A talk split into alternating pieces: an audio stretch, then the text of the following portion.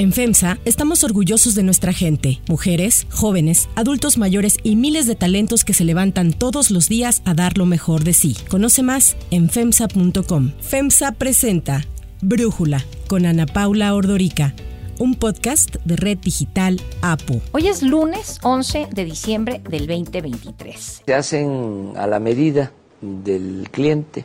No debemos de darles tanta importancia, pero por lo general se manipulan, se cucharean a partir de los intereses que hay en lo político, que además es legítimo y es normal. Como sabemos, ya arrancaron las precampañas electorales y con ello esta época de encuestas que hemos estado viendo publicadas en muchos medios de comunicación respecto a quiénes son los punteros, sobre todo en el tema de la elección presidencial. Claro que ya vendrán algunas encuestas con preferencias en las gubernaturas, en el Congreso. Y en México lo que sabemos es que el INE le exige a quienes realizan encuestas sobre preferencias electorales que siempre muestren su metodología para que quienes las consuman puedan darse cuenta pues qué tan confiables son, qué diferencias existen entre una y otra, si es en vivienda, si es telefónica y tal. Pero aún así, me parece que entre que hay un problema con las encuestas a nivel mundial, donde no han tenido resultados que luego se traduzcan en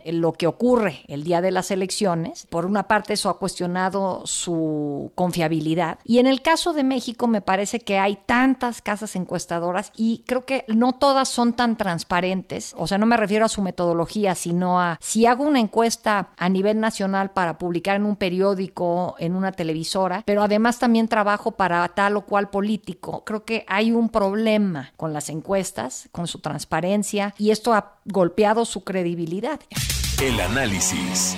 Y para platicar de qué hacemos con este tema de las encuestas, me da muchísimo gusto poderlo hacer con Javier Márquez, analista político, parte de quienes han creado este agregador de encuestas que se llama Oráculos, platicar con nosotros. Javier, pues, ¿qué piensas tú primero que nada esta aseveración de que las encuestas están siendo actualmente parte del el problema en la credibilidad de las elecciones y no una solución. ¿Qué tal, Ana Paula? Muchas gracias a por permitirme estar en tu espacio. Bueno, pues en tu introducción has mencionado muchísimos niveles de discusión en lo que tiene que ver con las encuestas. Voy a tratar de diseccionar algunos de los puntos que atinadamente pusiste sobre la mesa. Primero, quizás sí hablar en términos generales de lo que está ocurriendo con la industria de las encuestas, no solo en México, sino a nivel mundial. Y es que existe un recurrente problema para poder encontrar a personas que respondan los cuestionarios que los encuestadores les plantean. Eso se conoce como no respuesta y es un fenómeno que está ocurriendo a nivel mundial. Y cuando las personas declinan responder una encuesta, esto afecta, o más bien puede afectar, la confiabilidad de los resultados. Otro problema que ha sido perenne desde hace muchos años es la necesidad de las casas encuestadoras de predecir una población el día de hoy que aún no existe, que es la población de votantes, Ana Paula. Esa población se va a manifestar y se va a crear el día de la elección. Hoy en día no existe y sin embargo los encuestadores debemos de hacer lo mejor posible para tratar de estimarla. Ese es el primer nivel creo que es lo que ocurre con la industria de las encuestas. Aún así, a pesar de estos problemas, Ana Paula, las encuestas, hay estudios comparativos a nivel mundial sobre su precisión. Las encuestas siguen siendo un instrumento muy valioso para tomarle el pulso a la opinión pública y su exactitud, a diferencia de lo que muchos podrían pensar, no ha empeorado. A través de los años, en los últimos 10 años, el desempeño de las encuestas no ha sido peor. ¿Qué si ocurre, Ana Paula? Claro que las encuestas no son infalibles y existen casos emblemáticos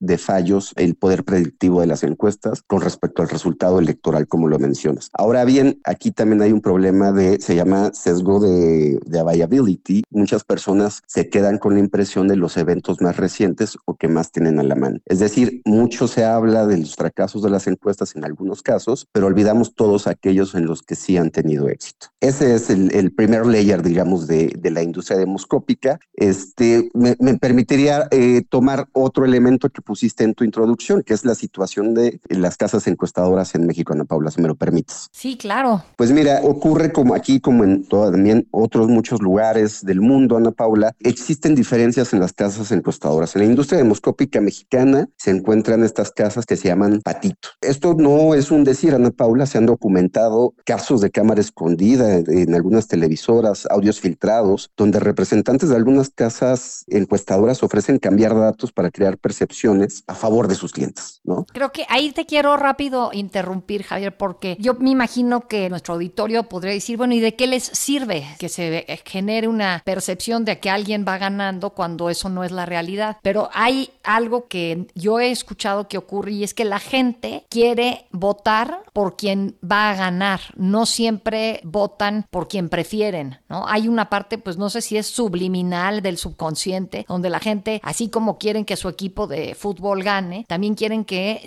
eh, irle al político ganador. Entonces, por eso sí influyen cuando juegan o se manipulan a través de estas encuestas, Patito, la percepción sí influye luego en el resultado, ¿no? Veámoslo también aquí en dos niveles. Veamos a la idea, Ana Paula. La idea si existen manuales de campaña, libros que tratan de reflejar cuáles son las mejores estrategias para ganar una elección. Siempre existe un capítulo, Ana Paula, de algo que se ha vuelto un mantra para los estrategas políticos, que dicen, nunca generes la impresión de que vas abajo, sino todo lo contrario, de que, de que vas ganando. Este mantra se ha reproducido durante muchísimos años a través de, de, los estrategas políticos, de modo que juegan con las percepciones, Ana Paula, y sea con encuestas o no. Nuestro auditorio siempre observará que no existe un partido político, un candidato que diga vamos abajo en las encuestas y va a ser difícil remontarlo. Y al contrario, siempre van a estar diciendo vamos arriba, estamos muy bien, etc. Es una cosa de sentido común, pero este mantra ha evolucionado a tomar instrumentos para tratar de eh, respaldar estos dichos. Uno de ellos son las encuestas. Los políticos creen que efectivamente al contratar encuestas y pedirles que cambien números, estas casas encuestadoras, Patito, que te mencionaba, van a poder influir de alguna manera hacia el público. Lo cierto, Ana Paula, es que muchas veces lo que se trata es de influir hacia adentro, hacia las campañas, para no desanimar a los adeptos, para que no bajen los brazos aquellos que están en tierra, etcétera. Pero también se ha difundido la idea de que pueden llegar a afectar al público en general. Aquí hay dos vertientes. Primero, suena lógica la aseveración de que es posible que algunas personas traten de votar por el partido ganador, esto es lo que tú mencionabas que es el efecto bandwagon, subirse al tren, porque quizás algunas personas poco interesadas en política tratan de asimilarse en la opinión de aquellas otras que creen que sí lo saben, que saben de política o con respecto a la mayoría. Ahora bien, esa es la teoría y es una idea que surgió hace algún, al, al menos más seriamente hace algunos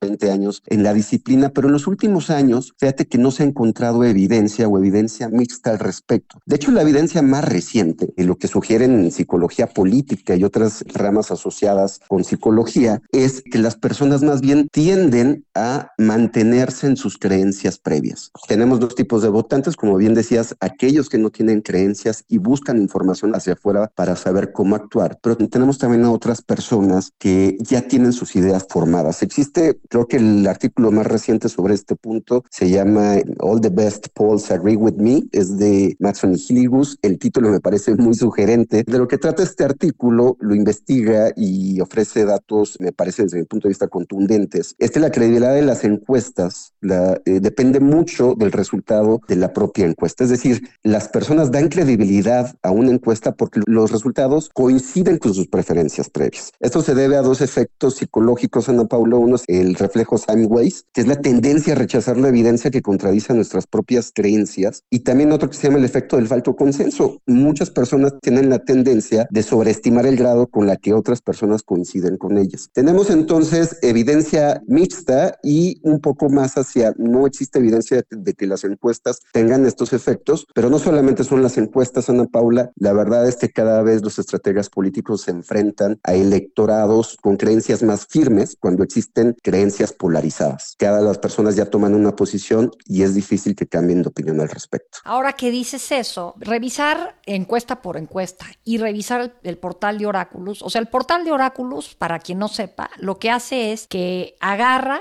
las principales casas encuestadoras, las que ustedes consideran que son serias, digamos, la de Reforma, Parametría, Mitowski, Mendoza Blanco y Asociados, El Financiero, Encol, Demotecnia, Covarrubias y Asociados y Buendía y Márquez, todas estas, ustedes las toman y hacen un poll of polls, o sea, hacen un promedio. Eh, en Estados Unidos, a mí me gusta seguir una página que se llama Real Clear Politics para ver cómo van las preferencias, el nivel de aceptación del presidente, del Congreso y tal, ¿no? Y yo veo que ahí, pues más o menos todas traen una diferencia de uno, dos, tres, si a lo mucho cuatro puntos, Javier, entre ellas. Pero aquí, con todas estas, pues vemos, por ejemplo, yo encuentro que no sabemos bien a bien por qué en unas encuestas, y aquí voy a lo que tú comentabas, cuando vemos la preferencia bruta, es decir, cuando se toma en cuenta la no respuesta, o sea, si a la gente le dicen tú vas a votar por Morena, por el PRI, por el PAN, por PT, por Verde, y de pronto dicen no quiero contestar, o si dicen eh, estoy indeciso todavía, si tomas en cuenta esas respuestas, hay una diferencia enorme entre una y otra encuesta, ¿no? O sea, en la de Buendía y Márquez, 20% de los electores dicen que no saben o no contestaron. Y en la de Encol, solo 11%. Estamos hablando de una diferencia del doble entre una y otra, ¿no? ¿Cómo o a qué se debe esta enorme diferencia? ¿Es la metodología de la encuesta? ¿Qué es lo que está pasando? Mira, tienes toda la razón. Existen periodos, no solamente en la pregunta de intención de voto, también se puede observar en nuestro agregado de aprobación presidencial, existen ciertos periodos de los ciclos políticos, de los ciclos electorales, donde las encuestas empiezan a captar una variabilidad enorme. Dicho sea de paso, esta variabilidad tiende a reducirse conforme avanzan las campañas y la información aumenta. ¿Cuál es la fuente de esta varianza, Ana Paula? Es la siguiente, esto también está desde hace algunos años, digamos que existe cierto consenso en la disciplina. Tiene que ver cuando las personas empiezan a tomar información política y están dubitativas sobre algo. Cuando una persona no está totalmente convencida del sentido de su voto, como puede ser en etapas pre-campañas o etapas muy anteriores al proceso electoral, dependiendo de la manera en que se les pregunta algo o qué preguntas anteceden en el cuestionario u otros factores que dependen de las casas encuestadoras, las respuestas tienden a ser sensibles al respecto. Un caso muy simple, Ana Paula, no es lo mismo, por ejemplo, si una casa encuestadora pregunta antes de la intención de voto si aprueba o no al presidente. No es lo mismo a que si otra casa encuestadora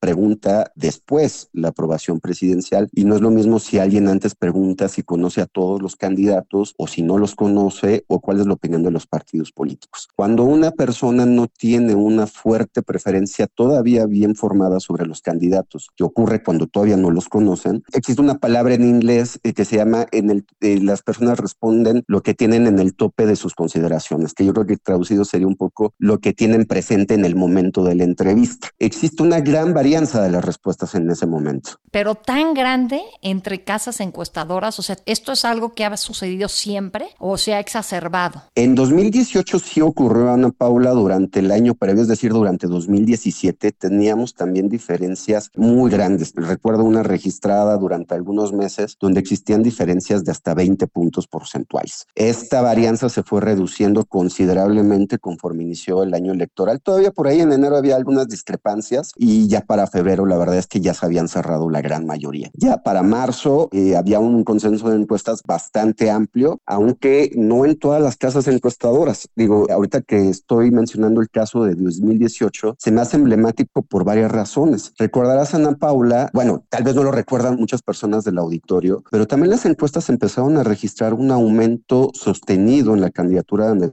López Obrador, que llegó entonces a tener 50% de las preferencias electorales. Y las encuestas fueron objeto de descalificaciones por parte de las campañas. Decían que no, no era posible que ese resultado se viera reflejado el día de la elección, decían que las encuestadoras que reflejaban estos resultados estaban compradas, hubo muchísimas columnas diciendo por qué las encuestas no eran confiables y los recientes descalabros que habían ocurrido, por ejemplo, en Brexit, con el, el referéndum en Colombia, etc etcétera. Y también existieron estas encuestas patito que otras campañas decían, miren, estamos a 10 puntos de distancia de Andrés Manuel López Obrador y que trataban de darle juego para cambiar esas percepciones. Lo que ocurrió al final en 2018 es que incluso las encuestas estuvieron casi tres puntos porcentuales debajo del resultado electoral en lo que corresponde a la intención de voto de Andrés Manuel López Obrador. Quiero decir con esto, la verdad es que muchas de las inquietudes que se reflejan el día de hoy sobre las encuestas y sus resultados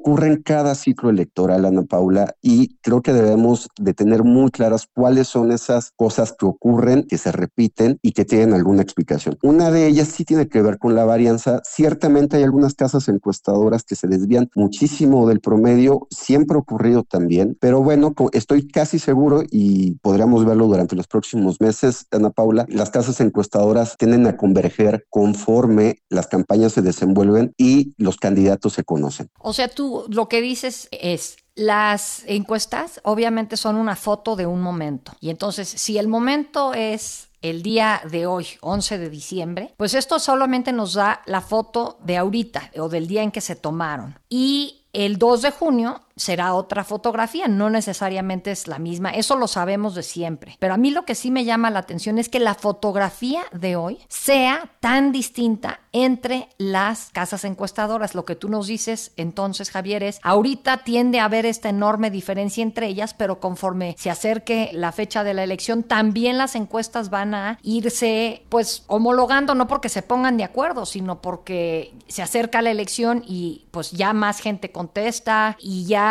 la posibilidad de haber un cambio de opinión se va reduciendo? Esa, porque ahorita todas ponen a Claudia arriba, eso me queda claro. La tendencia es Claudia va arriba y Xochitl va en segundo lugar. Ni voy a hablar de lo de Samuel porque, bueno, ya se bajó. Entonces, yo lo que digo es, o sea, le creemos a Demotecnia que la trae a Claudia con muchísimos puntos arriba de Xochitl, 52 puntos de diferencia, o volteamos a ver el financiero, que es la que más cerrada tiene la diferencia entre ambas, que tienen 19 puntos de diferencia entre ellas. O sea, a mí sí me parece que las encuestas ahorita no nos están sirviendo para conocer qué tanta es la ventaja de Claudia sobre Xochitl, porque depende cuál de ellas leas. Si crees que es una, yo creo que una diferencia de 52 puntos es difícil de remontar y una de 12 creo que es más probable, ¿no? Entonces, depende qué encuesta veo, pues la fotografía que tengo sobre las elecciones. Muy bien, Ana Paula. Creo que también has puesto sobre el dedo tres cosas que me gustaría mucho comentar. La primera es, efectivamente, se tratan todas de fotografías. La misma pregunta de intención de voto en todos los casos es si el día de hoy fueran las elecciones, ¿por qué partido candidato votaría o cuál preferiría, etcétera? Siempre la pregunta implica si el día de hoy ocurrieran. No ocurre en el día de hoy, sino hasta el día de la elección. Ese es el primer dato. La segunda es retomar el tema de varianzas. Si es algo que ocurre en México, no solamente en México, sino también en otros países, me vienen a la mente al menos dos investigaciones que tratan este tema en Estados Unidos. Una es de Erickson y Weissen, que es eh, The Timeline of Presidential Elections, y otro también estudiado por el estadístico Andrew Gellman, que tiene que ver con los errores de las encuestas y cómo la varianza va disminuyendo conforme avanzan los días al día de la elección.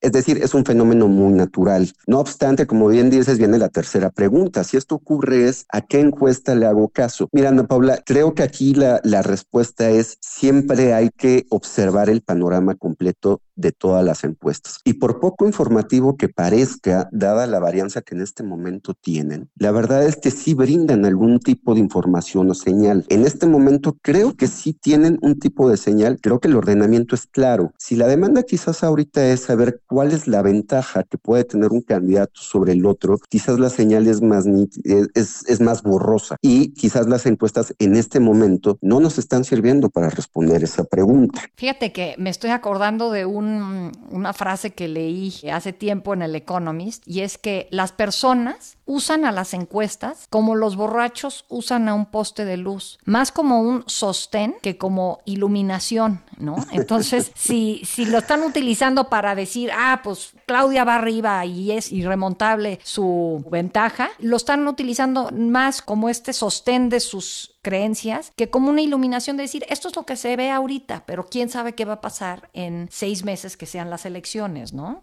Me encantó cómo lo pusiste, totalmente de acuerdo, coincide con eh, Gil y Lucy Matson, esto que te platicaba de que la conclusión es que las personas dan credibilidad a los resultados de las encuestas, no por su metodología, no por la manera en que se realizan, sino dependiendo de si coinciden con sus preferencias previas, ¿no? Pero no solamente se trata con las encuestas, en estos momentos también de polarización política en muchos países, la verdad es que las personas lo que tratan es de encontrar cámaras de eco que reafirmen lo que ya piensan desde un principio. Ahora, lo otro que decía eh, Javier, y es esto de que a mí sí me llama mucho la atención que en México las casas encuestadoras no den información clara de para quién trabajan. Una cosa es hacerle una encuesta a un periódico o a una televisora y otra cosa es a la vez que te pague un político para que hagas las encuestas que te piden o un partido o un gobernador. Yo sí veo que en Estados Unidos los encuestadores dicen somos una casa encuestadora republicana, somos una casa encuestadora demócrata, solo entiendo que Gallup, por ejemplo, sería independiente y luego de ahí también te dicen trabajo para este canal de televisión, para este periódico. Y si trabajan para un político, rara vez pueden, que yo sepa,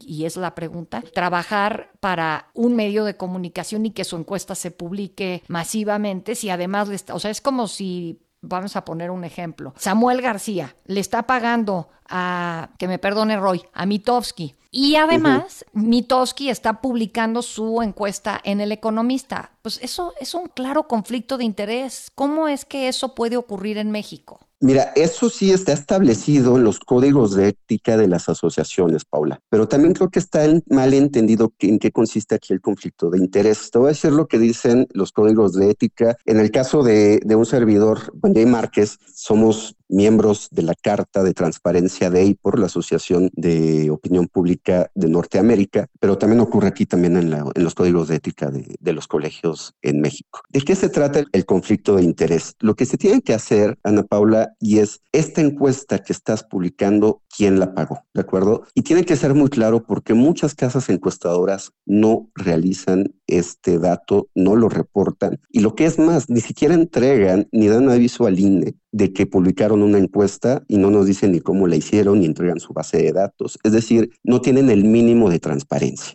En el segundo nivel de transparencia tiene que ver el patrocinio de la encuesta. Si un encuestador en este momento va y publica en el periódico una encuesta, tiene que decir quién pagó esta encuesta que está publicando en el periódico. Es el mínimo de transparencia que se requiere. El siguiente nivel, también en el código de ética, Ana Paula, es que ninguna casa encuestadora puede hacer el disclaimer de otros clientes que tenga siempre, sin permiso, sin autorización del cliente. Para ponerlo en términos pues periodísticos, digamos que un periodista está obligado a decir, si tiene una nota que fue pagada como inserción, está obligado a decir que se trata de una inserción pagada. Lo, eh, ese es el código de ética. Sí, pero es como si, como yo como periodista, trabajara en un medio de comunicación, por ejemplo, estoy en el Universal, y a la vez trabajo en la campaña de Xochitl Galvez. Y cuando yo escribo mi columna, digo, esta columna me la está pagando el Universal. Pero cuando estoy en mis eventos del partido o de tal, ahí pues estoy haciendo lo mío. O sea, yo creo que debe de, haber un código de ética un poco más estricto que no se puedan hacer las dos cosas. Trabajar para un político y para un medio. Y coincido contigo, solamente estaba poniendo sobre la mesa lo que está ocurriendo en, el, en los códigos de ética y que son las dos cosas que se exigen. Uno, ninguna empresa puede hacer disclaimer de clientes tenga, excepto con autorización del cliente. Y dos, un trabajo publicado tiene que decir quién es el que pagó el trabajo que está publicado. Vienen después unos temas espinosos, Ana Paula. Este tema que menciona sobre si alguien está publicando sobre algún, en algún medio y a la vez trabaja en campaña, también ocurrió hace algunos años en Estados Unidos, ¿no? Hubo dos bandos. La verdad es que la asociación de, digamos que la barra de, la gente que se dedica a demoscopía en Estados Unidos no tuvo un claro posición al respecto que se reflejara en los códigos, porque el tema parecía espinoso. Ahora bien, dicho lo anterior, Ana Paula, yo coincido contigo en el caso de la empresa en donde trabajo, también hemos hecho en el disclaimer en nuestro reporte metodológico de las encuestas que publicamos en el Universal, ahora que lo mencionaste, y es decimos, esta encuesta la pagó el Universal, y bueno, existen otros suscriptores de esta encuesta de los cuales no se revelan, pero podemos decir que esta estas personas no tienen que ver ni con gobiernos, partidos políticos o personas que están en las campañas y que además, Ana Paula, también puedo hacer el disclaimer porque no es el caso, nosotros no trabajamos para campaña política. Pongo sobre la mesa lo que está, lo que aparece en los códigos, aunque simpatizo con lo que tú pones ahorita sobre la mesa. Bueno, Javier, ahora sí que son problemas que tenemos con las encuestas, pero es la herramienta que tenemos, no hay algo distinto ahorita para poder medir preferencias. Yo te agradezco muchísimo que has podido platicar con nosotros para Brújula en este episodio. Al contrario, Ana Paula, te agradezco mucho el espacio. Antes de continuar, quiero pedirles que en la plataforma que nos escuchen, ya sea Spotify, Apple Podcast, la que sea su favorita, que por favor nos califiquen, de preferencia con cinco estrellas, y que también compartan el podcast y comenten lo que les gusta, lo que no, lo que sienten que le podemos mejorar. Ahí en Spotify hay la posibilidad de comentar. Todo esto es para que podamos seguir creciendo y ofreciendo el podcast para ustedes sin costo. Para cerrar el episodio de hoy los dejo con música de Ed Sheeran. El 11 de diciembre del 2019, la Official Charts Company nombró a Ed Sheeran artista de la década en Reino Unido por su éxito Shape of You, que quedó 14 semanas en el número 1 en el 2017. Además, fue nombrada la mejor canción de los últimos 10 años. En total, los lanzamientos de Sheeran pasaron 79 semanas acumuladas en el número 1 durante esa década. Otros artistas que han recibido el mismo premio han sido Paul McCartney y Justin Bieber. Hoping that you